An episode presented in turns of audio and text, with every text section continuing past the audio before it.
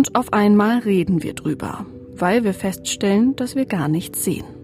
Räumliche Beengtheit, möglicherweise Existenzängste, familiäre Spannungen können dazu beitragen, dass Konflikte in den Familien eskalieren.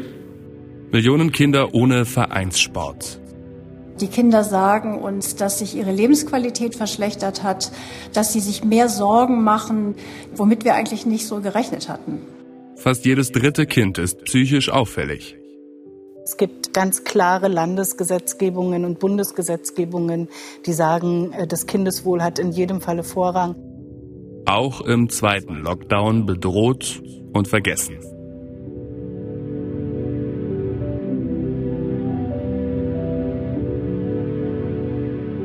Wir haben Kinder seit Beginn der Pandemie im Blick. Schließlich munkelt man, die Gewalt an Kindern habe seit dem Corona-Ausbruch in Deutschland vor gut einem Jahr zugenommen. Beweisen kann das keiner. Zahlen häuslicher Gewalt, wie will man die auch belegen, wo Häuserwände doch zur Barriere werden?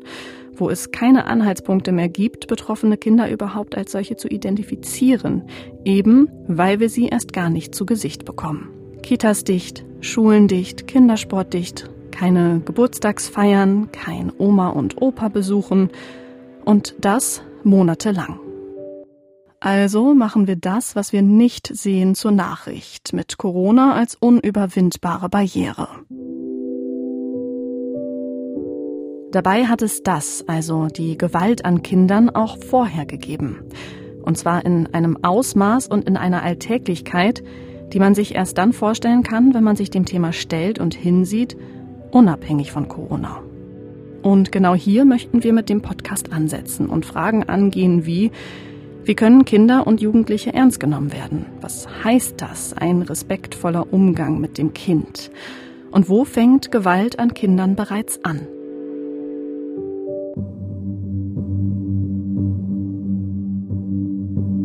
Die Gewalt gegen das Kind fängt eigentlich in dem Moment schon an, wo ich meine Übermacht als Erwachsener, so einen kleinen drei Käse hoch gegenüber in irgendeiner Form missbrauche. Es sind schon Kämpfe, gerade um die Kinder.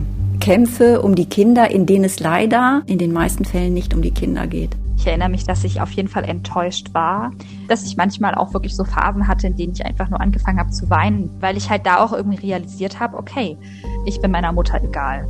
Die inneren Wunden, dieses Abgelehntsein, das kann man im Krankenhaus nicht heilen. Das Kind ist gerettet, ja, aber was kommt dann alles danach? Diese Akzeptanz und auch das Ernstnehmen, das ist ganz wichtig. Nur weil das Kind fünf Jahre alt ist, heißt es nicht, dass man sagen kann, ja, das Kind äh, versteht noch nichts davon, das weint jetzt, ja, Kinder weinen oft, das passiert nun mal. Nein, die Kinder, die leiden auch. Kinder sind unsere Zukunft, heißt es. Ist ja auch ganz logisch. Es sind die Erwachsenen von morgen. Und die Erwachsenen von heute, die waren genauso logischerweise alle mal Kinder. Aber vielleicht ist ja das Wegsehen genau darin begründet. Also, dass wir alle irgendwie irgendwo betroffen sind. Nur letztlich ist es ganz einfach. Je mehr wir über Kinder erfahren und lernen, wie mit ihnen auch in Deutschland alltäglich umgegangen wird, desto eher können wir einen Beitrag dazu leisten, Kinder zu schützen.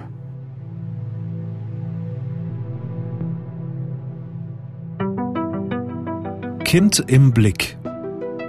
Ein MDR Sachsen-Anhalt Podcast von Lisa Henschel.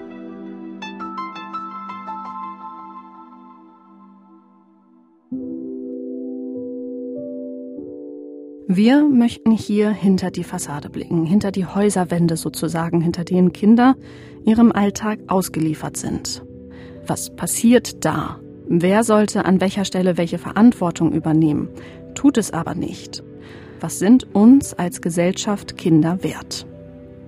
Darüber spreche ich in diesem Podcast mit Personen, die aus den unterschiedlichsten Gründen mit Kindern zu tun haben mit sogenannten Problemkindern, mit traumatisierten Kindern und mit verletzten Kindern, körperlich und oder seelisch. Und mit Betroffenen selbst. Woher kommen ihre Verletzungen und was können wir alle tun, um das zu vermeiden? Und betroffen bin ich, Lisa Henschel, selbst im weitesten Sinne auch. Ich bin, ja, was bin ich alles? Ich bin Scheidungskind. Ich habe den Kontakt als Jugendliche zu der Hälfte meiner ursprünglichen Familie abgebrochen und mich vor gut zwei Jahren von meinem bis dato Stiefvater, so nannte man ihn ja zumindest offiziell, Erwachsenen adoptieren lassen. Das sind alles Situationen, die es einem als Kind nicht einfach machen und die mich geprägt haben. Ja, und vielleicht habe ich auch deshalb einen besonderen Blick, wenn es um Kinder, wenn es um benachteiligte Jugendliche geht. Das mache ich als Journalistin seit Jahren für die ARD, also für den MDR und den NDR, also den Mitteldeutschen und den Norddeutschen Rundfunk. Und ja, jetzt bin ich schon Anfang 30 und auch noch werdende Mutter. Also nicht jetzt am Anfang, sondern wirklich kurz vorm Entbinden. Das heißt, auch ich kriege da schon bald ein Kind, dem ich gerecht werden möchte. Und mein Anspruch ist, ich möchte mich in mein Kind hineinversetzen und verstehen können, warum es sich wie verhält. Und Verhalten ist auch das Stichwort für unsere erste Folge. Denn wenn das bei Kindern wie auch immer negativ auffällt, kann das ein erster Anhaltspunkt dafür sein, dass im Alltag des Kindes irgendwas nicht stimmt.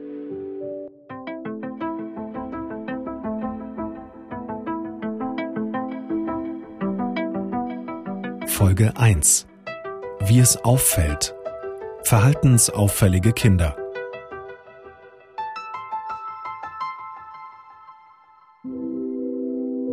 Verhaltensauffällig. Das klingt nach einem sehr sperrigen Wort, ist aber in der Erwachsenenwelt ein Ausdruck, der gang und gäbe ist. Also beispielsweise in der von Anne. Die ist 30 Jahre alt und seit fünf Jahren Lehrerin an einer sogenannten Brennpunktschule in Niedersachsen und erfüllt so absolut rein gar nicht das fragwürdige Lehrerklischee einer bequemen, strengen und wenig arbeitenden Frau. Denn Anne arbeitet mit sogenannten verhaltensauffälligen Kindern zusammen und ist wirklich hochmotiviert, auf diese Kinder einzugehen und sie zu unterstützen. Es kommt ja auch immer darauf an, verhält das Kind sich so, weil es irgendwie Probleme zu Hause hat oder irgendwas Emotionales, sich gerade nicht wohlfühlt. Und jedes Kind hat ja auch seine Päckchen zu tragen, wo wir gar nicht wissen, was, was ist da überhaupt zu Hause los. Wird da respektlos miteinander umgegangen? Also es sind ja alles so Sachen, die Kinder irgendwie mitnehmen und manchmal fangen die Kinder dann auch an zu erzählen. Und trotzdem stößt eine Lehrerin wie Anna an ihre Grenzen. Dann, wenn Eltern nicht mit ihr zusammenarbeiten wollen oder wenn das Kind irgendwann vor lauter Fehlverhalten die Schule verlassen muss. In dieser allerersten Podcast-Folge nimmt Anne uns mit in ihren Schulalltag durch ihre Erzählungen und lässt dadurch zumindest schon einmal erahnen, welchen Problemen Kinder alltäglich ausgesetzt sind. Gesprochen hat sie mit mir darüber mitten im Lockdown in ihrer Schule. Anne, schön, dass du dir die Zeit heute genommen hast und heute mit mir hier bist. Ja, hallo. Wo sind wir? Wir sind in einer kleinen Stadt im Landkreis Osnabrück, ne? Genau. Seit wann bist du hier und was machst du hier überhaupt? Ich bin an dieser Schule seit 2015. Ich habe hier mein Referendariat gemacht mit den Fächern Sport und Wirtschaft. Die habe ich studiert. Ja, und dann hatte ich das große Glück, dass ich hier an dieser Schule bleiben konnte. 2016 habe auch direkt eine eigene Klasse bekommen mit einer Kollegin zusammen. Ja, und bin jetzt Klassenlehrer mittlerweile von der 9, habe die Klasse seit Klasse 5 ja, genau das Richtige gemacht. Du fährst aber ja sogar auch jeden Tag eine Stunde hierhin. Ja. Das Lehrerklischee könnte ja auch sein, du bist irgendwie um 13 Uhr fertig und dann musst du dich mit deinem Job nicht weiter auseinandersetzen. Äh, haben wir als Schüler mit Sicherheit auch gedacht von den Lehrern. Die sind dann nach Hause gegangen, wenn wir nach Hause gegangen sind. Man hat oft spät Arbeiten wieder bekommen. Es ist aber tatsächlich nicht so. Also unsere Schule auf jeden Fall ist eine Ganztagsschule. Das heißt, es ist nicht immer so, dass man um 13 Uhr fünf Feierabend hat, sondern auch Klassenkonferenzen oder Fachkonferenzen man nimmt ja alles mit nach Hause, man muss Unterricht vorbereiten. Also für mich gibt es nichts Schlimmeres, als unvorbereitet in den Unterricht zu gehen, weil ähm, ja, es, es klappt einfach, nicht immer so. Es ist auch unangenehm. Genau, genau. Es ist auch unangenehm und äh, ja, Türschwellendidaktik, wie man so schön sagt, man geht in die Klasse und dann, okay, man wird schon sehen, wie es läuft. Das ist nicht so. Aber das muss ich mir merken. Das also im Grunde ist ja die unprofessionelle Professionalität nennt man Türschwellen, die da Genau, genau. So kann man das sagen. Ja, Sehr ist doch genau. herrlich. Sehr schön. Hattest du nicht Lust, einfach nur an eine Schule zu gehen, da wo du auch wohnst, die relativ entspannt ist, wo es vielleicht nicht ganz so viel Konfliktpotenzial gibt wie hier? Wäre dir das zu langweilig? Also manchmal denkt man sich schon, wenn dann noch eine Klassenkonferenz ist oder irgendeine Sache in der Klasse, wo man denkt, ach, kann es nicht einfach mal normal laufen. Aber ich bin irgendwie trotzdem total glücklich, so wie es ist. Es fängt ja schon alleine damit an, dass bei dir im Klassenraum der, wie sagt man, der Lehrertisch, Das der Pult. nächstes- also das Pult, genau, Genau. danke, danke, Ja. steht ja nicht mehr vorne, sondern Ja. auch noch so ein bisschen versetzt an der Seite. Genau. Ist das so eine Richtung gegen den Frontalunterricht oder man möchte mehr mit der Klasse integriert sein oder? Ja, also ähm, ja, wenn wir so seitlich von den Schülern sitzen, hat man viel besseren Blick in die Klasse, über die Klasse. Man sieht jeden. Und man kriegt ja auch mit, ob es irgendwelche Konflikte gibt oder nicht. Ja, ja. Wie häufig kommt das denn bei dir so vor? Wir sind ja eine Oberschule, das heißt, Realschüler und Hauptschüler sind zusammen. Und da ist natürlich auch das Leistungsniveau unterschiedlich. Und Schüler können halt schon fies sein. Und da kommt es schon echt häufig zu Konflikten. Jemand liest was vor, verliest sich und wird ausgelacht. Das passiert halt einfach. Das ist nun mal so. Die meisten Konflikte entstehen im Sportunterricht. Auf jeden Fall bei mir ist das so. Vor allen Dingen bei den Jüngeren. Das heißt so Klasse 5, ne? Ja, Ab Klasse, fünf? Klasse 5 ist eigentlich noch, die sind immer noch ganz süß zueinander, die sind ganz lieb noch so. Ähm, Klasse 6, 7, 8, da kann das schon mal knallen. Aber das finde ich ja interessant. Ich hätte ja jetzt eigentlich gedacht, dass man sich da auspowern und Mhm. ausleben Ja. im positiven Sinne Ja. ausleben kann und dass das da erst gar nicht so weit kommt. Aber vielleicht hat das, ist das dann der Unterricht, der dem Ganzen dann den Raum dafür Genau. gibt, oder? Der da Es ist natürlich auch häufig so, das haben auch viele andere Sportlehrer, dass Kinder, die auffällig im Unterricht sind, dass die meistens im Sportunterricht ganz anders sind. Es ist ist schon öfters vorgekommen, dass ich auf Klassenkonferenzen wo ich war, wo ich dachte, der oder die Was meinst du mit anders? Wie sind die dann? Fairer oder sozial? Ja, total sozial, super sportlich, helfen mit aufbauen, helfen mit abbauen. Das ist natürlich nicht immer so. Dann sind irgendwelche Reibereien in der Pause gewesen. Oder vorhin im Englischunterricht war der schon so gemeint zu mir. Ja, der eine soll nicht bei uns in die Gruppe, du bist schlecht und dann Mhm. rasten die schnell aus und beleidigen sich Mhm. und dann äh, kriegt man irgendwie falschen Ball ab aus Versehen und dann wird's gleich als extra bezeichnet und ja. Das ist ja der Horror eines jeden früher unsportlich Ja, gewesenen. ja. Das Wählen, äh, wer kommt Mhm. in welches Team. Machst du sowas noch? Nein, mm, mm, ich zähle immer ab. Gott sei Dank. Ähm, 1, 2, 1, 2. Die Schüler dürfen sich auch nicht umsetzen, weil ähm, Das fand ich, also ich, Ich hatte fand das, das, äh, Gott sei oh. Dank nie, aber Ja. ich habe, äh, oh, ich furchtbar, was muss das schrecklich sein und was muss das schon kalte Schweißperioden verursacht haben Ja. bei so vielen Menschen. Also ich finde das, ich hatte das Gott sei Dank auch nie. Ich war, ich war immer eine sportliche Schülerin. Wir betonen mal ganz Ja. nebenbei, dass wir beide total sportlich sind. Ja, total. Aber mir, ich kann das auch überhaupt nicht ertragen, wenn Kinder nicht gewählt werden oder es, es kann ich selber nicht haben. Aber Dann- das ist ja gut. Das sind ja Situationen, die du sozusagen Mhm. als Lehrerin beeinflussen kannst Ja, und sagen ja. kannst, jetzt entsteht hier gar nicht erst so eine unfaire Situation. Ja. Aber wenn du sagst, es fängt einmal trotzdem schon bei Mobbing im Sinne von du bist schlecht und ich bin Mhm. besser an und geht dann auch bis hin zum Schubsen Ja. oder wie weit geht das? Ja, total. Äh, Am häufigsten kommen halt Beleidigungen vor. So banale Sachen. Zombieball, das ist so ein Spiel. Da werfen die Kinder sich halt mit, dem- mit dem Ball ab. Oh ja, das sagt mir auch Ähm, noch was. genau. Und wer getroffen worden ist, geht auf die Bank und darf dann wieder rein, wenn derjenige, der getroffen, also der ihn quasi auf die Bank befördert hat, wenn er dann getroffen wird, dürfen die wieder rein. Eigentlich ganz geil. Genau, also das finden alle Schüler geil. Also die Fünftklässler können das 90 Minuten spielen. Aber es fängt dann schon so an, dass einige Kinder dann nicht rausgehen, wenn die getroffen worden sind.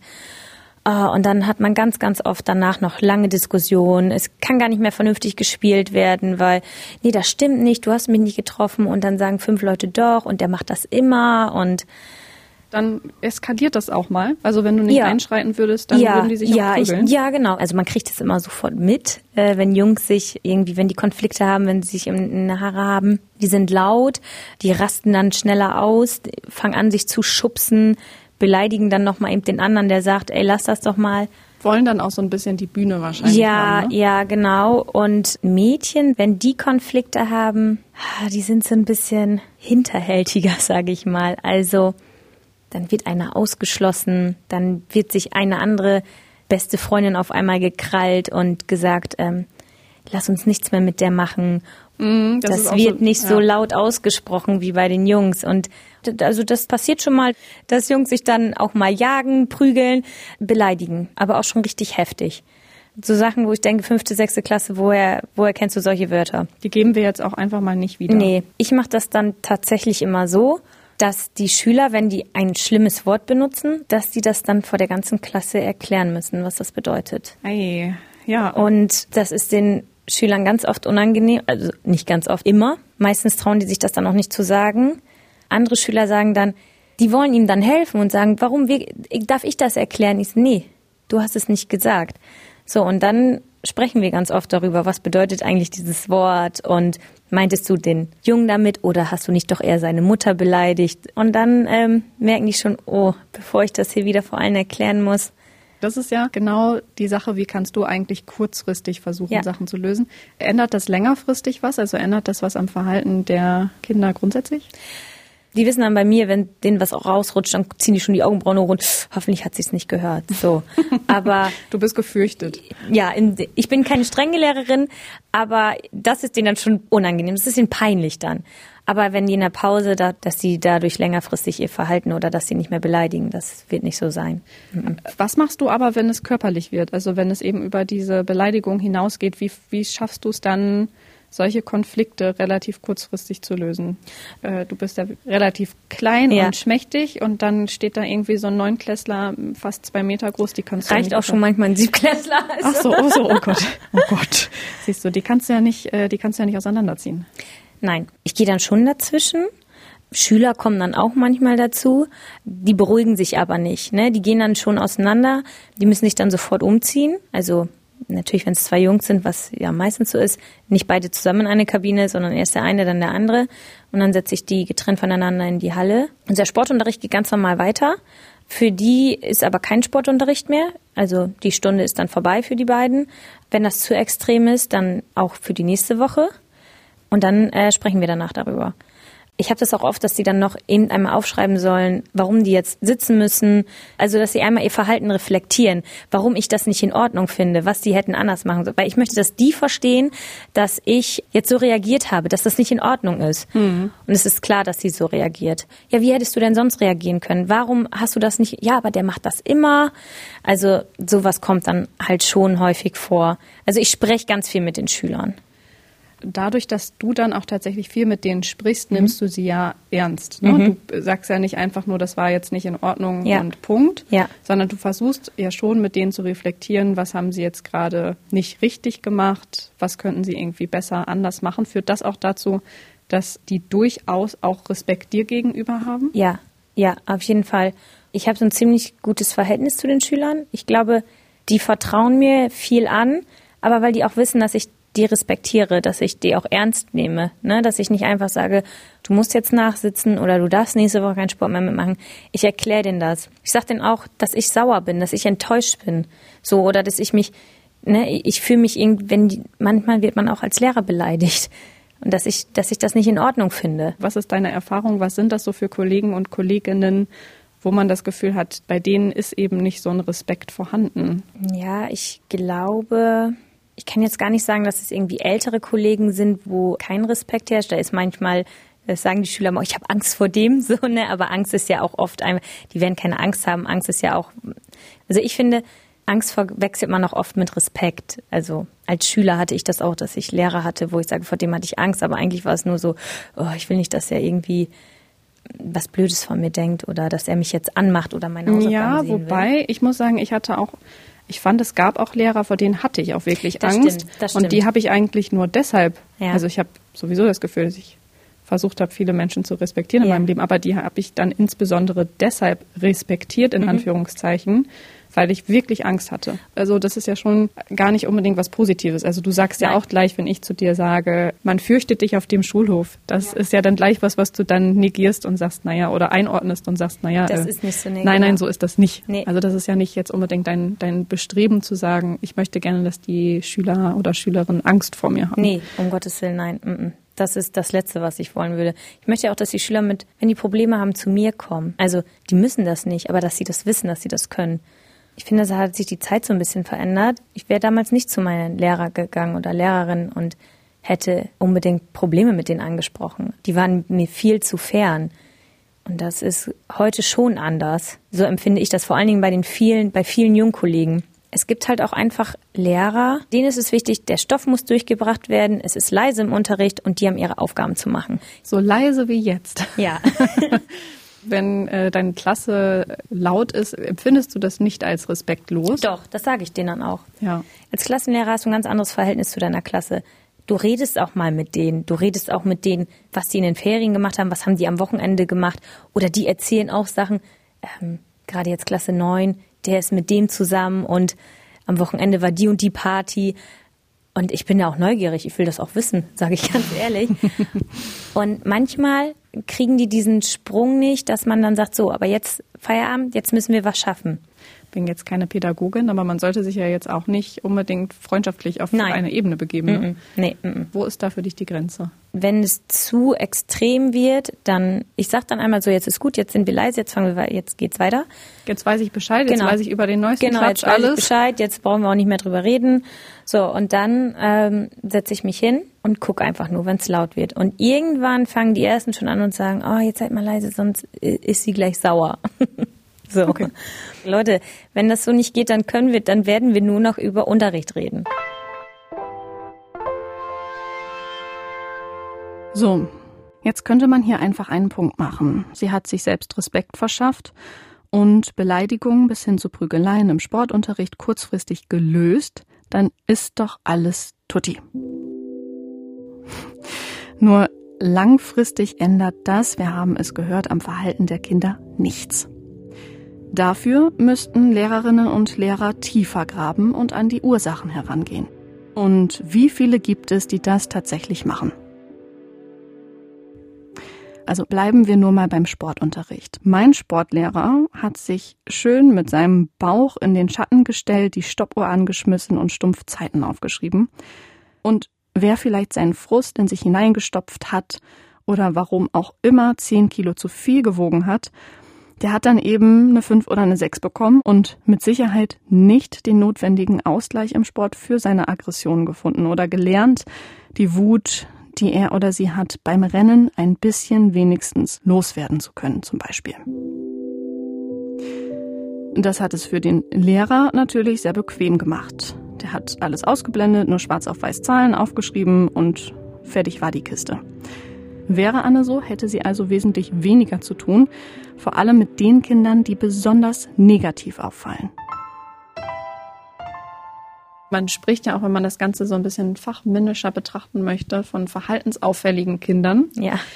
Kannst du diesen Begriff erklären und einordnen oder würdest du sagen, das können tatsächlich alle Kinder und Jugendlichen sein? Oder gibt es da bestimmte Merkmale, wo du sagst, oh, wenn ich den oder diejenige sehe, dann könnte ich schon eher damit rechnen, dass Konflikte entstehen? Ja, wobei ich mich da auch schon ab und zu getäuscht habe, muss ich ganz ehrlich sagen.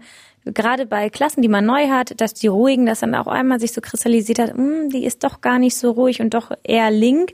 Und die lauten, die dann doch total fair, nett und auch Konflikte lösen, so.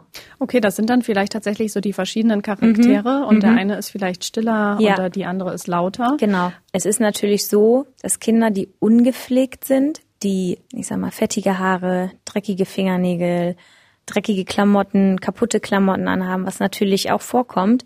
Ist das so natürlich, dass das vorkommt? Hätte ich jetzt gar nicht unbedingt. Doch, es kommt tatsächlich vor. Und dann möchte keiner mit denen in die Gruppe. Und dass solche Kinder dann eher mal ausrasten, das ist natürlich klar. Und da blutet immer richtig mein Herz, wenn ich sowas sehe. Gibt es noch zusätzliche Merkmale oder sind das alles Klischees, gerade wenn es darum geht zu sagen, ähm, verhaltensauffällige Kinder kommen aus bestimmten Milieus, kommen aus bestimmten sozialen Schichten. Würdest du das unterstreichen oder nicht? Äh, nein, dass verhaltensauffällige Kinder aus bestimmten Milieus kommen. Also wir haben Kinder, die kommen aus sozial schwachen Familien, geben hier aber alles. Also das kann man gar nicht alles über einen Kamm scheren. Auch verhaltensauffällige Kinder sind jetzt auch nicht immer ungepflegt. So dass ich meinte nur, dass wenn Kinder ungepflegt sind und schneller von anderen Kindern geärgert werden, dass die dann halt schneller ausrasten. Das ist ja klar. Die jüngeren Kinder, die achten noch nicht so auf sich. Da müssen die Eltern zusehen, dass das Kind sich duscht, dass die Fingernägel geschnitten sind. Und das merken die gar nicht so. Wenn du auch gerade sagst, dass dein Herz in solchen Situationen blutet, wäre es ja eigentlich naheliegend, da mit den Eltern dann darüber zu sprechen und zu sagen, seht mal zu, dass ihr euer Kind pflegt. Genau. Weil ja. ansonsten ähm, ist das hier der der Außenseiter der Klasse. Machst du sowas? Führst du solche Gespräche? Also ich hatte jetzt Gott sei Dank, muss ich sagen, selber noch nicht so einen Schüler, weil solche Gespräche führt man normalerweise als Klassenlehrer. Und ich bin da auch ganz froh drüber, muss ich sagen, weil das ist ja schon ein bisschen, das ist schon sehr unangenehm, da die Eltern irgendwie anzurufen und sagen, ihr Kind hat dreckige Klamotten an oder ihr Kind hat immer fettige Haare oder ihr Kind riecht nach Schweiß. Aber Ähm, das ist ja auch spannend, warum einem selbst das dann unangenehm ist. Ja, das, Das ist ja schon interessant. Da muss man sich ja überlegen, wie unangenehm das dann erst für das Kind sein Ja, total, das stimmt. Ich sag zum Beispiel auch immer im Sportunterricht, so, Klasse 6, Freunde, bringt euch was zu waschen mit. Ich so, das ist nicht beleidigend gemeint, das ist nun mal so. Niemand von euch möchte, dass ihr nachher derjenige seid, der stinkt. Das, das ist euch selber unangenehm. So, dann wird das einmal angesprochen und entweder machen sie es oder nicht. Es gibt jetzt nicht Duschzwang oder so, ne? Das war, also, wir mussten uns im Sportunterricht danach immer duschen. Das, sowas haben wir nicht mehr. Oh nee, das mussten wir nie. Oh, wir schon. Ja. ja, wir hatten so eine alte, strenge Sportlehrerin, die hat gesagt, so, das macht ihr. Ich habe das einmal, ich weiß noch in der vierten Klasse, das war für mich damals ein ellensweiter Weg, aber in Wirklichkeit waren es wahrscheinlich nur 100 Meter. Aber der Weg war immerhin so weit, dass ich es geschafft habe, nach dem Duschen, nach dem Sport mit nassen Haaren auf dem Fahrrad nach Hause zu fahren und bin dann angekommen und hatte richtig so eingefrorene Ah, Dreadlocks. Und ansonsten hatten wir da nicht diesen Zwang. Das fände ich ja auch sehr Also wir mussten uns immer waschen. Auf jeden Fall mindestens waschen. Und so wie du das erzählst, sollte man das auch nicht unterschätzen, was das mit Kindern und Jugendlichen tatsächlich macht. Nein, das ist auch so. Ungepflegt ist ja nicht nur, dass man nach Schweiß riecht. Das kann ja auch tatsächlich sein, man ist in der Pubertät und das ist eben so. Ja, ja. Sondern auch, dass Kinder beispielsweise keine, die- also man, die ziehen immer die gleichen Klamotten an. Gerade die Jüngeren, wo man sagt, okay, vielleicht sollten die Eltern das noch raussuchen. genau. Oder haben auch beispielsweise ähm, Ungesundes Essen mit. Ungesundes Beispiel. Essen genau, mit. Genau. Oder gar nichts mit. Gar nichts mit oder so abgepackte Croissants. Ich weiß nicht, ob du die kennst, so eine Schokocroissants.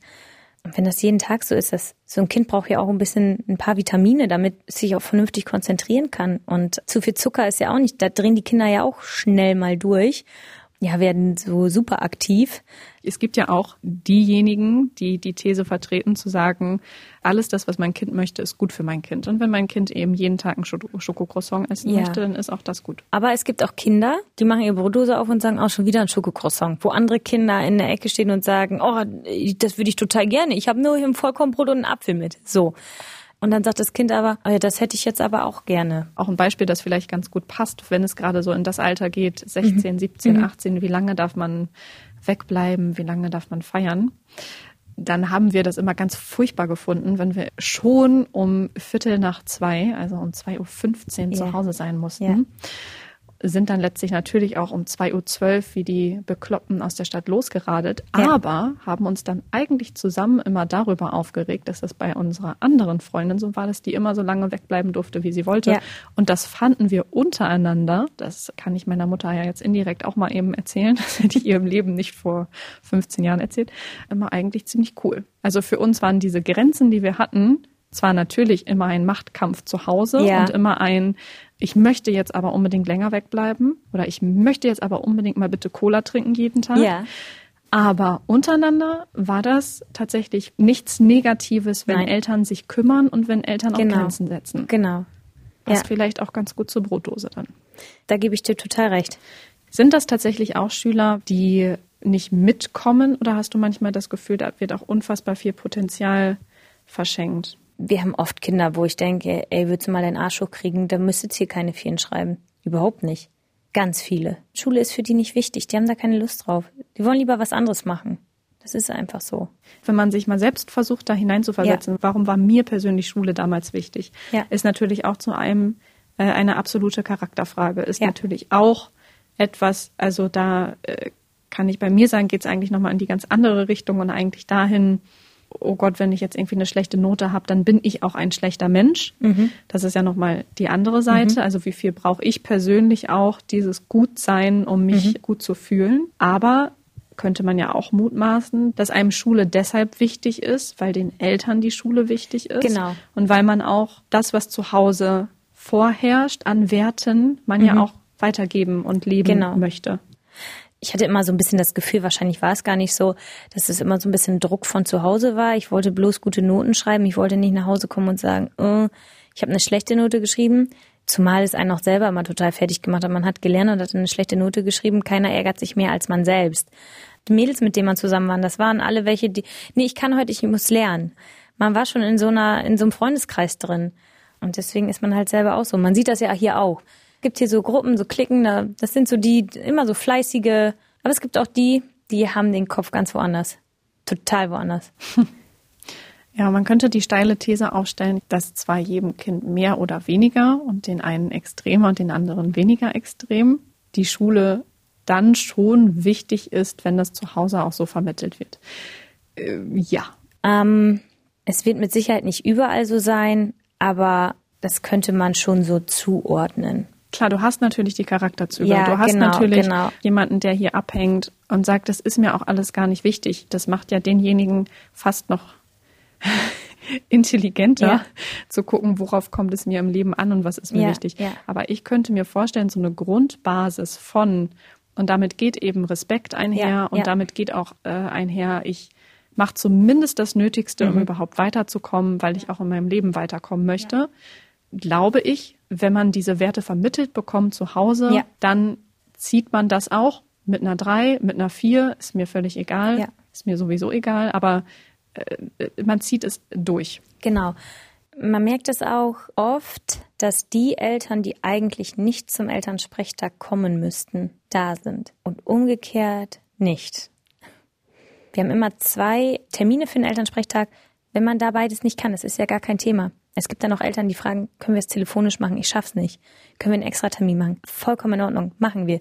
Gar kein Thema. Aber es muss auch gewollt sein. Und ja, es ist tatsächlich so, nicht immer, aber oft sind die Eltern da, wo es eigentlich gut läuft, wo die Eltern eigentlich nicht kommen müssten. Aber die wollen das wissen, die interessieren sich dafür. Wo können wir noch was machen? Wie sieht's aus? Es geht auf den Abschluss zu. Und das fällt halt schon auf. Das ist nicht nur bei uns so. Es ist natürlich auch immer so, wie sind die Werte zu Hause? Was wird den Kindern zu Hause vermittelt? Ist da ein respektvoller Umgang miteinander? Und jedes Kind hat ja auch seine Päckchen zu tragen, wo wir gar nicht wissen, was, was ist da überhaupt zu Hause los. Es gibt Kinder, die erzählen das, es gibt aber auch Kinder, die erzählen das nicht. Wie ist die Arbeitssituation zu Hause? Sind die Eltern vielleicht gerade getrennt? Das wird ja auch nicht erzählt. Ein Kind kommt nicht zur Schule und sagt, meine Eltern haben sich getrennt. Oder ist ein Elternteil krank? Ist Alkohol oder so im Spiel? Ist da Gewalt zu Hause?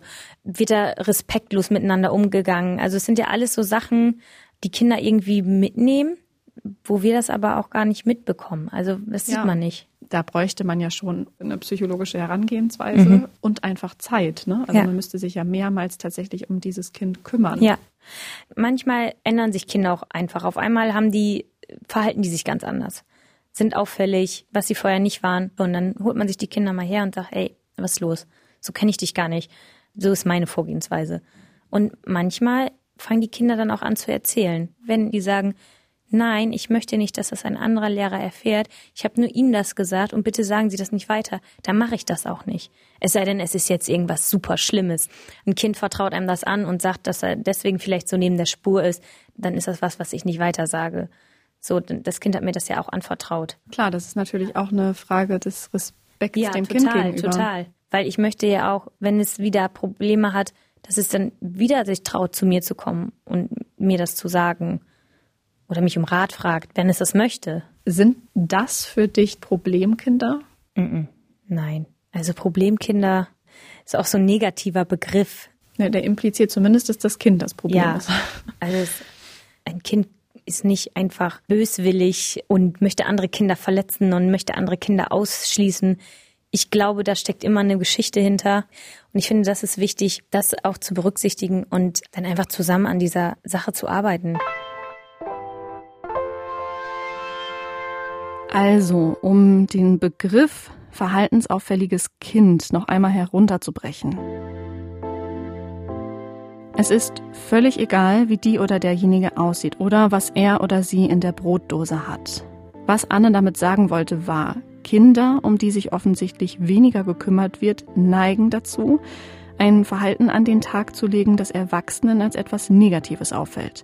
Als verhaltensauffällig oder als Problemkind gelten diese Kinder dann, wenn ihr Verhalten von der Norm negativ abweicht, sprich ihr Sozialverhalten, ihre Emotionen, ihre Motivation solche Reaktionen auslöst, die wiederum negative Folgen für das Kind haben können, sei es jetzt in Form von Konsequenzen bis hin zu Bestrafungen.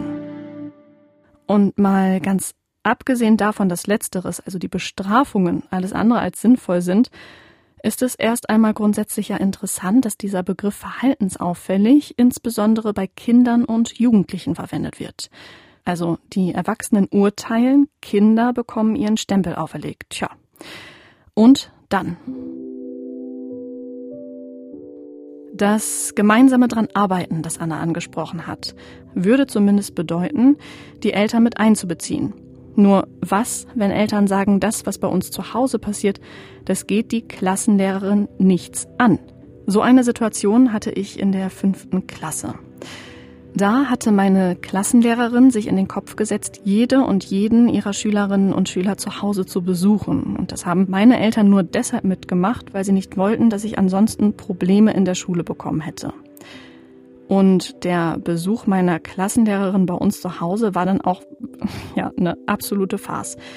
Natürlich habe ich erst einmal mein Zimmer wie blöd aufgeräumt. Und mit meinen Eltern habe ich neulich nochmal überlegt, ob ich da schon den alten Fernseher von meiner Oma geerbt hatte. Denn wenn, dann haben wir auch den einfach aus meinem Zimmer herausgetragen, nur um besser rüberzukommen. da kannten wir wirklich nichts. Es gab aber auch eine Freundin, die wollte den Besuch von vornherein nicht und war ab dem Zeitpunkt bei der Klassenlehrerin wirklich unten durch. Und ich bin bis heute davon überzeugt, dass ihre Eltern das nicht deshalb nicht wollten, weil sie etwas zu verbergen hatten oder weil sie meine Freundin geschlagen haben, sondern weil sie einfach gesagt haben, da überschreitet die Frau eine Grenze. Und diese Grenze bleibt unsere Grenze. Und das ist ja völlig legitim, oder nicht? Also was soll man als Lehrerin tun? Wie weit darf und sollte man sich zu Hause einmischen? Das kann auch Anne nicht so einfach beantworten, aber sie macht deutlich, um am Verhalten verhaltensauffälliger Kinder etwas zu ändern, ist sie auf die Hilfe der Eltern angewiesen. Wie reagieren dann die Eltern, wenn man sie tatsächlich anruft? Unterschiedlich. Das ist ja auch, wenn Konflikte entstehen, dass einige Eltern das sofort annehmen, sich auch sofort drum kümmern und es dann auch besser wird. Das ist natürlich das Schönste, was man sich vorstellen kann, dass Eltern immer so reagieren würden. Es gibt aber auch Eltern, die sind angenervt. Dann gibt es Eltern, die total verständnisvoll reagieren, sagen, sie kümmern sich, aber es passiert nichts. Also die einem so nach dem Mund reden. Ne, damit der Lehrer bloß zufrieden ist. Es wurde jetzt besprochen, die Eltern kümmern sich. Man merkt aber relativ schnell, ob da wirklich was zu Hause passiert oder nicht. Es gibt natürlich auch Eltern, wenn die die Nummer von der Schule sehen, dass die erst gar nicht rangehen. Das ist auch so. Ja, und was macht man dann? Also gerade jetzt auch in Zeiten von Corona dann fallen Elternabende mhm. ja gerade sicherlich weg oder finden die bei euch noch statt? Nein. Mhm. Du bist ja dann auf so eine digitale Kommunikation ja, angewiesen. Ja, und ja. das kann man ganz schnell ja zu einer einseitigen Geschichte werden lassen. Ja, total. Ja, und was machst du dann? Der Elternsprechtag lief auch übers Telefon und es ist ja auch freiwillig für Eltern, ob die zum Elternsprechtag gehen oder nicht. Ich muss ja nicht damit immer zufrieden sein, was die Lehrer machen. Überhaupt nicht, gar nicht. Aber dann gehe ich doch zum Elternsprechtag oder suche das Gespräch. Das geht doch, das ist doch alles in Ordnung. Wir sind man ist doch erwachsen. Und für mich war das damals immer so, also meiner Meinung nach hätte mein Papa nie zum Elternsprechtag gemusst. Also da gab es keinen Anlass für. Jetzt im Nachhinein ist es so verständlich und auch vernünftig, dass mein Vater da hingegangen ist. Aber für mich war es damals der schlimmste Tag so ungefähr, wo ich immer da, oh Gott, nee. Also ich habe mich gefreut, dass da jemand da ist, der sagt, ich hau jetzt mal drauf. Weil ich wusste, dass sie nicht deshalb hingeht, ja. um sich mit den Lehrern gleichzustellen ja. und zu sagen, so, äh, habt ihr völlig recht, Lisa hat es jetzt hier total verkackt, sondern ich wusste eigentlich, sie geht hin und ist so meine Partei. Ah ja, das Und ist das natürlich, ich ganz- das ist natürlich richtig, richtig gut. Das fand ich total schön und angenehm. Es ist auch so, dass die Schüler mitkommen zum Elternsprechtag, einige. Hattet ihr das so? Nee. Ich war auch sehr überrascht beim ersten Elternsprechtag, als da Kinder mitgekommen sind. Da habe ich gedacht, Hö? und viele Eltern geben das auch als Feedback zurück. Sie sagen, ja, ich finde es wichtig, dass das Kind mit dabei ist, damit ihm auch deutlich gesagt wird, entweder was er super macht oder woran er noch arbeiten muss. Aber jetzt in dem ersten Lockdown im Frühjahr, wo es natürlich auch wichtig war, dass Aufgaben von den Schülern gemacht werden, weil es sind ja keine Ferien gewesen, der Unterricht ging ja weiter. Ja. Und man da die Eltern dann nicht erreicht hat, wenn die Aufgaben nicht gemacht worden sind, ist es ja wie eine Schulpflichtverletzung. Es ist ja wie Schwänzen. Das ist ja die Pflicht gewesen. Da kann man dann zum Beispiel auch Briefe rausschicken, Termin vereinbaren und wenn das nicht so ist, dass man das dann auch ja zur Anzeige führen kann, weil das Kind hat eine Schulpflicht zu erfüllen. Und meistens, wenn so ein Druck entsteht, dann kommt es schon zum Gespräch. Zusammenfassend kann man ja schon sagen, man ist auf das Mitwirken der Eltern angewiesen. Total. Also wir können hier in der Schule keine Werte vermitteln, wenn das zu Hause komplett das Gegenteil ist. Das geht nicht. Es kommt ja auch immer darauf an, verhält das Kind sich so, weil es irgendwie Probleme zu Hause hat oder irgendwas Emotionales, sich gerade nicht wohlfühlt. Kann das auch was sein, was hier innerhalb der Schule tatsächlich Natürlich, aufkommt? klar. Es könnte zum Beispiel auch sein, schlechte Erfahrungen mit Lehrern von anderen Schulen schon vorher. Hier an der Schule, es gibt ja überall, dass man deswegen Angst vor irgendeinem Fach hat oder dass man sich einfach unwohl fühlt. Ähm, das kann Konflikte mit, mit Klassenkameraden oder aus der Parallelklasse oder aus anderen Klassenstufen sein und ähm, dass man sich deswegen in den Pausen immer besonders auffällig verhält oder Stress mit seiner besten Freundin oder mit seinem, mit seinem Kumpel oder keine Ahnung, oder eine junge Liebe ist da auseinandergegangen. Das sind ja so viele Faktoren, die irgendwie passieren, wo, wo Kinder sich vielleicht Luft machen müssen oder Jugendliche und ja. Dann würde ich zuerst einmal das einen Termin bei dem Beratungslehrer machen, wenn der Schüler oder die Schülerin das dann möchte, weil die auch einfach ganz anders geschult sind. Die wissen noch ganz andere Möglichkeiten. Und wir haben drei, zwei Frauen und einen Mann, was auch immer ganz wichtig ist, weil gerade Mädchen auch gerne mal lieber mit einer Frau sprechen wollen. Zu den Beratungslehrern gehört auch unsere Schulsozialarbeiterin. Bei ihr kann man auch einen Termin mit den Schülern machen. Da können tatsächlich auch die Eltern mit hin, wenn es dann mal wirklich Probleme gibt, wo die Eltern nicht wissen, was sie noch machen sollen. Das ist ja auch so. Und dann ist es auch schön, wenn die Eltern die Hilfe annehmen. Erstmal klingt es nach einem sehr soliden, ähm, Genau, nach einer sehr soliden Basis. Genau. Und wenn all das trotzdem nichts bringt, was machst du dann? Wenn da ein Kind ist, hat einen Regelverstoß, dann wird das nicht aufgeschrieben. Aber es sind ja oft die gleichen, die dann irgendwie Blödsinn machen. Und dann gehören da so Sachen zu wie zu spät zum Unterricht gekommen, gar nicht zum Unterricht gekommen, Schulgelände verlassen, aus dem Unterricht geflogen, sowas. Das wird dann alles gesammelt und dann wird damit irgendwann auch zur Schulleitung gegangen und gesagt, ja, wir haben jetzt das und das und das und das und das, wir müssen was machen. Und dann, je nachdem wie viel und ob man das auch alles nachweisen kann, findet dann eine Klassenkonferenz statt. Und dann wird bei so einer Klassenkonferenz, wird dann alles vorgelesen, was das Kind äh, gemacht hat. Da sind dann alle Lehrer, die Eltern, wenn sie denn wollen. Und das Kind selbst Und auch? das Kind selbst auch, genau. Ja, und dann wird darüber beraten, ob man Ordnungsmaßnahmen oder Erziehungsmaßnahmen einsetzt. Also Ordnungsmaßnahmen sind halt heftigere Maßnahmen, die halt nur mit einer Klassenkonferenz beschlossen werden kann. Ähm, das ist zum Beispiel Ausschluss von Unterricht. Das kann kein Lehrer alleine entscheiden. Oder ähm, also, dass er zum Beispiel vier Wochen nicht am Unterricht teilnehmen darf, dass er zu Hause unterrichtet wird, also suspendiert wird quasi. Und muss dann aber trotzdem ja den ganzen Schulstoff zu Hause dann Genau, erledigen. ne? genau. Und kommt sowas tatsächlich bei euch hier vor? Ja. Auch ja. nicht selten. Nein. Es kann auch sein, wenn das die vierte Konferenz ist, dass die Eltern schon gar nicht mehr mitkommen. Weil die, Weil die sagen, warum? ja, die sagen, die wollen nicht mehr. Also ganz ehrlich, wenn du dich nicht benimmst, dann das ist dein Leben. So reden Eltern manchmal. Das ist tatsächlich so. Ich meine, wenn die Kinder jetzt achte, neunte, zehnte Klasse sind, dann ähm, müssen die Kinder dafür gerade stehen in Form von Sozialarbeit, dass sie hier den Friedhof sauber machen müssen oder müssen dann Sozialstunden ableisten. Das war auch schon so.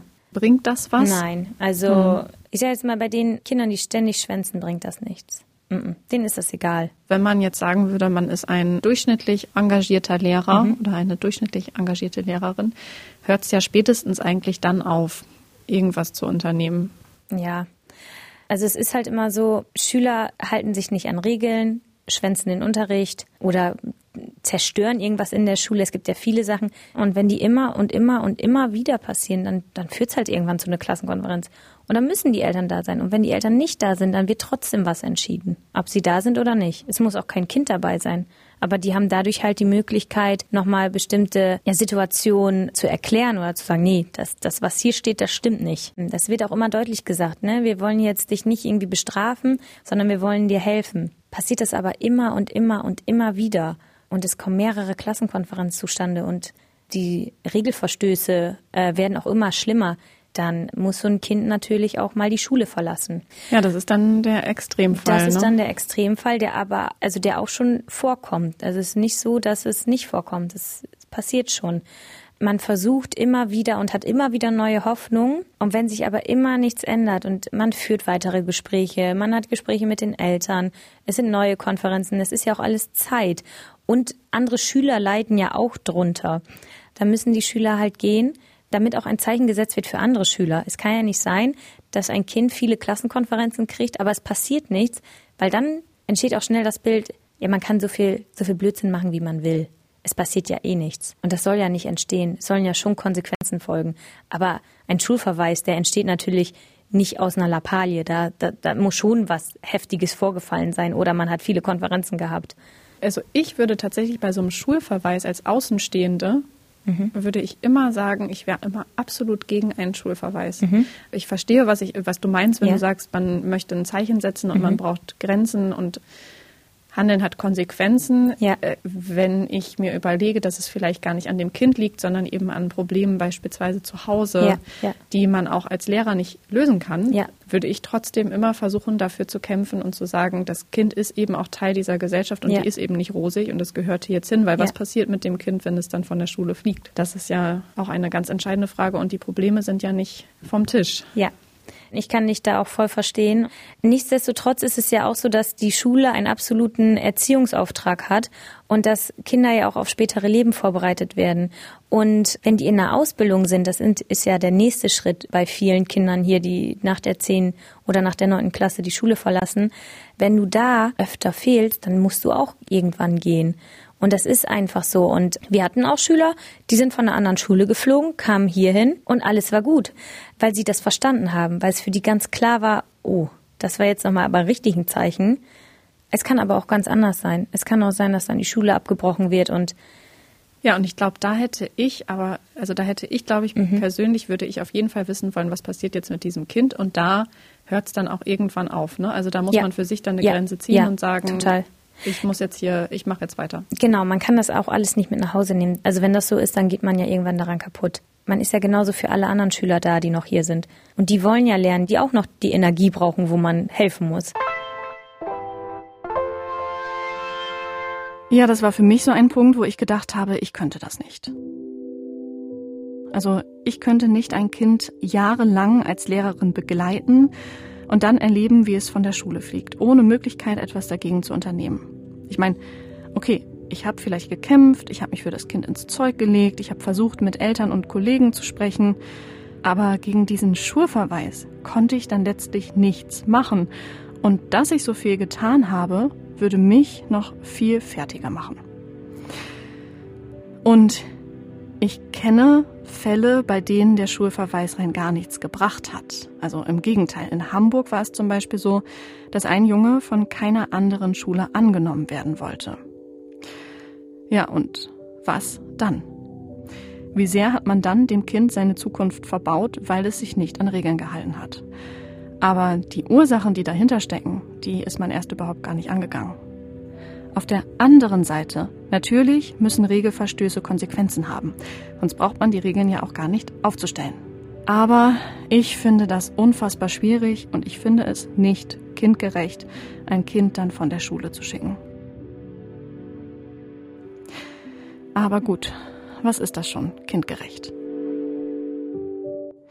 Anne jedenfalls hat das Ganze bei der Aufzeichnung rational betrachtet, aber auch sie hat das natürlich nicht kalt gelassen. Kannst du dich dann da tatsächlich so emotional dann abgrenzen? Jein. Man ist auch so ein bisschen traurig und enttäuscht, wenn man angelogen wird dann von den Schülern. Und man tut und macht und sie wollen aber gar keine Hilfe. Und man hat immer wieder neue Hoffnung, weil der Schüler sagt, ja, ich ändere mich jetzt. Oder die Schülerin sagt, ich ändere mich jetzt und es passiert nichts. Gut, da muss man sich irgendwann sagen, gut, die wollen nicht, ich, ich, ich versuche doch schon alles. Das ist natürlich auch die Krux am Lehrersein, Mhm. Ja, ja. dass man, könnte ich mir vorstellen, oft in eine Situation kommt, wo man sagt, wie weit darf ich oder kann ich überhaupt gehen und wie weit sollte ich auch gehen. Ja, weil man ja auch immer in die Privatsphäre der Schüler eindrängt. Das ist wirklich nicht immer so einfach. Aber ich glaube, da hat man schon ganz gutes Bauchgefühl und man entscheidet ja nicht alleine. Man fragt da die Kollegen, man fragt den Schulleiter, unsere Schulsozialarbeiterin. Da hat man schon super Rückendeckung und die haben auch nochmal manchmal ganz andere Ansichten, die man selber vielleicht als Klassenlehrer gar nicht so hat, weil man viel zu tief schon drinsteckt, so. Wenn es ein System gäbe, wo es überhaupt gar nicht die Option gibt zu sagen, du gehst, Mhm. weil wir diese Situation, warum auch immer, nicht in den Griff bekommen, würde ja voraussetzen, das Ganze benötigt unfassbar viel Zeit. Ja. Hat man die überhaupt? Nein, also nee, gerade als Klassenlehrer. Als Klassenlehrer muss man so viel besprechen im Unterricht. Also es ist das so viel organisieren, so viel Konflikte klären, dass so viel Stoff auch auf der Strecke bleibt. Und wenn das noch mehr werden würde, das, das wird gar nicht gehen. Das geht Ist nicht. das eins der Probleme, wo du sagen würdest, wenn ich die mehr hätte, dann wäre vieles vielleicht einfacher? In manchen Situationen bestimmt, aber das ist jetzt nicht die Lösung für alles, glaube ich. Was wäre denn die Lösung für alles? Ja, wenn ich, wenn ich die wüsste, dann wäre es alles um einiges einfacher. Ähm, ich habe keine Lösung. Es gäbe natürlich auch noch rein theoretisch die Möglichkeit zu sagen, man schaltet eine zusätzliche Ebene ein, und zwar das Jugendamt. Ja, mhm. hatte ich äh, Gott sei Dank noch nicht. Natürlich stehen wir in der Verantwortung, wenn es so um Kindeswohlgefährdung geht. Wenn man das mitbekommt, dann muss man das natürlich melden. Das ist ganz klar. Das ist auch ein Begriff, der in den nächsten Folgen auf jeden Fall noch auftauchen wird, Ja. spätestens dann, wenn es um Rechtsstreitigkeiten vor Gericht geht. Was wären Hinweise auf eine Kindeswohlgefährdung? Ja, also da ich Gott sei Dank noch nicht in so einer Situation war, kann ich das jetzt auch gar nicht so genau sagen. Ich würde natürlich, wenn ein Kind irgendwann mit einem blauen Auge nach Hause kommt, da würden alle Alarmglocken erstmal läuten. Also wenn man das Gefühl hat, mit dem Kind wird irgendwie nicht so umgegangen, wie umgegangen werden sollte. Es könnte eben auch zu körperlicher Gewalt Genau. kommen. Es kann zu extrem seelischer Gewalt kommen. Auch da gibt es ja Anzeichen. Genau, dass Kinder sich dann selbst verletzen, dass man da auf jeden Fall das definitiv hinterfragt und nicht einfach so hinnimmt. Ich würde immer erstmal einmal äh, mich beim Schulleiter absichern. Ich würde nicht sofort das Jugendamt anrufen. Ich würde meine Vermutung äußern, mit Sicherheit auch sofort ein Gespräch dann mit Schulleiter und dem Kind oder der Schulleiter alleine mit dem Kind. Aber ich würde das nicht einfach so machen. Nee, das würde ich lieber, lieber nochmal abklären vorher. Bist du eigentlich verpflichtet, immer einen Elternteil auch zu kontaktieren? Ich glaube, wenn so Kleinigkeiten passieren in der Klasse, wo man merkt, hm, er verhält sich irgendwie merkwürdig, dass man dann doch erstmal mit dem Kind spricht. Wenn da aber nichts bei rumkommt, dann würde ich definitiv die Eltern anrufen. Vielleicht sind es auch einfach Sachen, zum Beispiel eine Trennung, das mag das Kind nicht sagen, aber die Eltern sind dann sofort bereit und sagen, ja, wir haben uns getrennt und es ist gerade ein bisschen schwierig zu Hause. Wenn jetzt nichts Schlimmes ist und mir es einfach nur auffällt, dass das Kind sich anders verhält, da würde ich erstmal nur das Gespräch mit dem Kind suchen. Man kann ja auch die Sorge haben, wenn ich jetzt erstmal zu Hause auch anrufe Ja. und da versuche, die Eltern mit ins Boot zu holen, dass das halt extreme Konsequenzen fürs Kind haben wird. Ja, also ich würde einem Kind auch immer sagen, wenn ich die Eltern anrufe. Und dann merkt man schon, wie das Kind reagiert. Sollte jetzt ein krasses Verhalten folgen, wie das Kind ist nicht mehr zu beruhigen und weint nur noch, dann würde ich die Eltern zum Gespräch einladen mit dem Kind und auch sagen, wie das Kind reagiert hat. Da würde ich das Kind nicht alleine einfach nach Hause schicken und da anrufen. Das würde ich nicht machen, nein. Aber wie hoch ist dann die Hürde zu sagen, man schaltet das Jugendamt jetzt tatsächlich ein? Wenn es sich jetzt nur um Vermutungen, ich sage jetzt mal, dann kriegen die Handyverbot oder so. Und für die ist das das Schlimmste überhaupt. Und deswegen fangen die so an zu weinen. Also solche Sachen, das ist ja keine Kindeswohlgefährdung dann. Deswegen wäre das Gespräch mit den Eltern erstmal wichtig. Also die Hürde ist halt schon groß, das Jugendamt einzuschalten. Ich war Gott sei Dank noch nie in dieser Situation. Ich hoffe auch, dass ich da nicht reinkommen werde, aber ich bin ja noch einige Jahre im, im Berufsleben. Es kann, kann natürlich sein, kann passieren.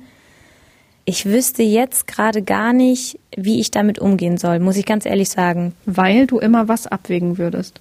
Ich möchte halt auch nicht da irgendwas in der Familie aufwühlen, was vielleicht gar nicht so ist. Nachher muss das Kind aus der Familie oder ich möchte da nichts kaputt machen, was vielleicht, wo es nicht so schlimm ist. Ich würde immer versuchen, irgendwie zu handeln, aber so nicht ohne vorher mit Kollegen und Schulleitung das abgesprochen zu haben. Wenn dann gesagt wird, ey, da müssen wir was tun, dann natürlich sofort. Aber nicht einfach alleine handeln. Das würde ich nicht machen. Was ja häufig mit dem Jugendamt einhergeht, ist ja der Vorwurf der Intransparenz. Mhm. Also, dass es ganz schwierig ist, überhaupt nachzuvollziehen, ist das jetzt gerade auch tatsächlich das Beste mhm. für das Kind, ja. das aus der Familie herauszuholen oder nicht? Wie sehen da die Entscheidungskompetenzen aus? Was sind das überhaupt für Mitarbeitende? Wären das auch so Fragen, mit denen du dich auch befassen würdest?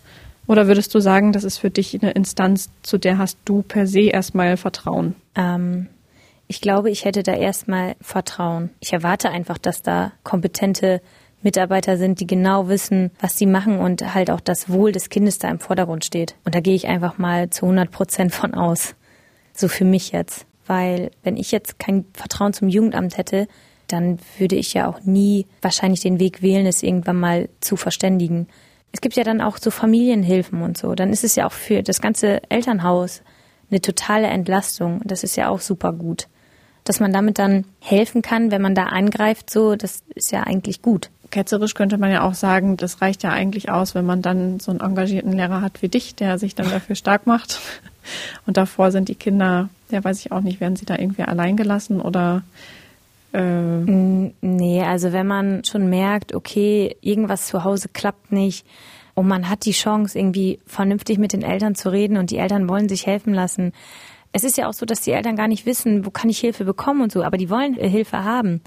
Da finde ich es auch schon richtig, wenn man früh irgendwas merkt, das Gespräch sucht und die Eltern sagen von alleine, ja, ich bin total fertig, ich möchte Hilfe haben dass man dann auch mithilft. Da haben wir auch hier durch unsere Sozialarbeiterin, die hat so viel Kontakte, da weiß ich das selber alles nicht und die kann da super viel helfen. Und wenn da dann angesetzt wird, es ist doch, wenn dann zu Hause auch die Mutter, der Vater entlastet wird, das, das ist doch das Beste, was dann passieren kann. Wir werden auch mit Sicherheit in den nächsten Folgen noch über viele Probleme sprechen, wenn es gerade darum geht, warum klappt es nicht, dass Kinder und Jugendliche ernst genommen werden es ist ja schon, so wie du die Situation beschrieben hast, ja schon ganz viel wert, wenn man sich ohne die Professionalität zu verlieren, mhm. auf Augenhöhe des Kindes begibt. Ja. Dass du eben nicht einfach nur sagst, nach A folgt B, sondern du dir Zeit, dann, und dann nimmst du dir die Zeit, Zeit nimmst und dich mit dem Kind auch auseinandersetzt. Ja. Und auch ja schon alleine zu erklären und zu mhm. sagen, dein Verhalten hat die und die Konsequenzen, weil, ja. und das führt bei anderen dazu, dass ist ja auch ein, ich begebe mich auf deine Ebene. Ja, ich finde einfach, das ist unfassbar wichtig. Auch wenn ich erwachsen bin oder verstehe manchmal nicht, warum jemand vielleicht wütend auf mich ist oder so. Ich möchte einfach, dass man das dann klärt, dass mir gesagt wird, das und das fand ich nicht in Ordnung von dir, damit ich das auch verstehen kann oder auch sagen kann, warum ich so reagiert habe. Kinder oder Jugendliche haben ja genau das gleiche Recht. Und das sollte man denen ja schon so beibringen. Ich möchte ja auch so behandelt werden. warum die nicht? Also gehe ich so auch mit dem Kind um. Ja, ja. Da lässt sich eigentlich von meiner Seite aus gar nicht mehr viel hinzufügen. Oder gibt es noch irgendwas, Anne, wo du sagst, darüber haben wir jetzt noch nicht gesprochen? Gar nicht. Dann kann ich dir nur sagen, herzlichen Dank, dass du dir die, die Zeit genommen hast. Kein Problem, bitte. Äh, wie geht's jetzt mit dem Druck? Ist jetzt besser oder wie fühlst du dich? Ja, ich fühle mich jetzt äh, wesentlich besser. Siehste. Also es war nicht so schlimm, wie ich gedacht habe. es war sehr angenehm. Ja. Das ist doch sehr schön. Ja, dann vielen Dank und dann wünsche ich dir eine gute Heimfahrt. Danke Fahr dir vorsichtig, auch. trotz der langen Distanz. Ja, das kriegen wir hin. Sehr gut.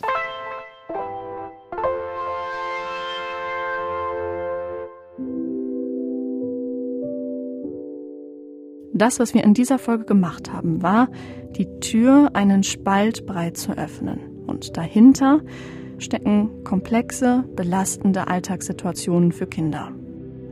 Und um die soll es in den nächsten Folgen gehen.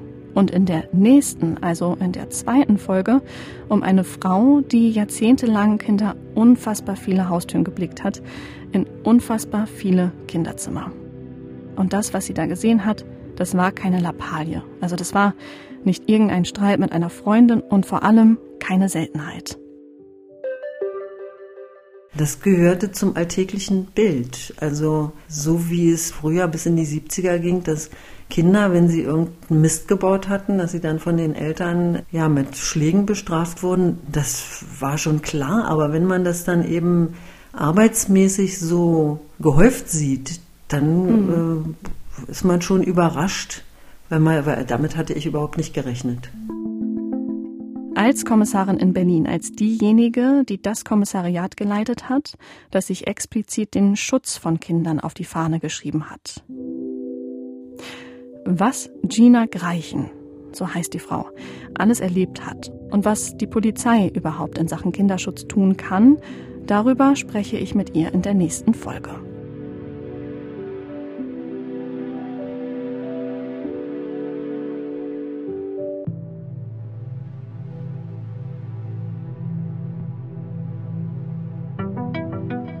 Kind im Blick. Eine MDR Sachsen-Anhalt-Produktion von Lisa Henschel. Neue Folgen immer dienstags auf mdrsachsenanhalt.de slash podcast und überall da, wo es Podcasts gibt.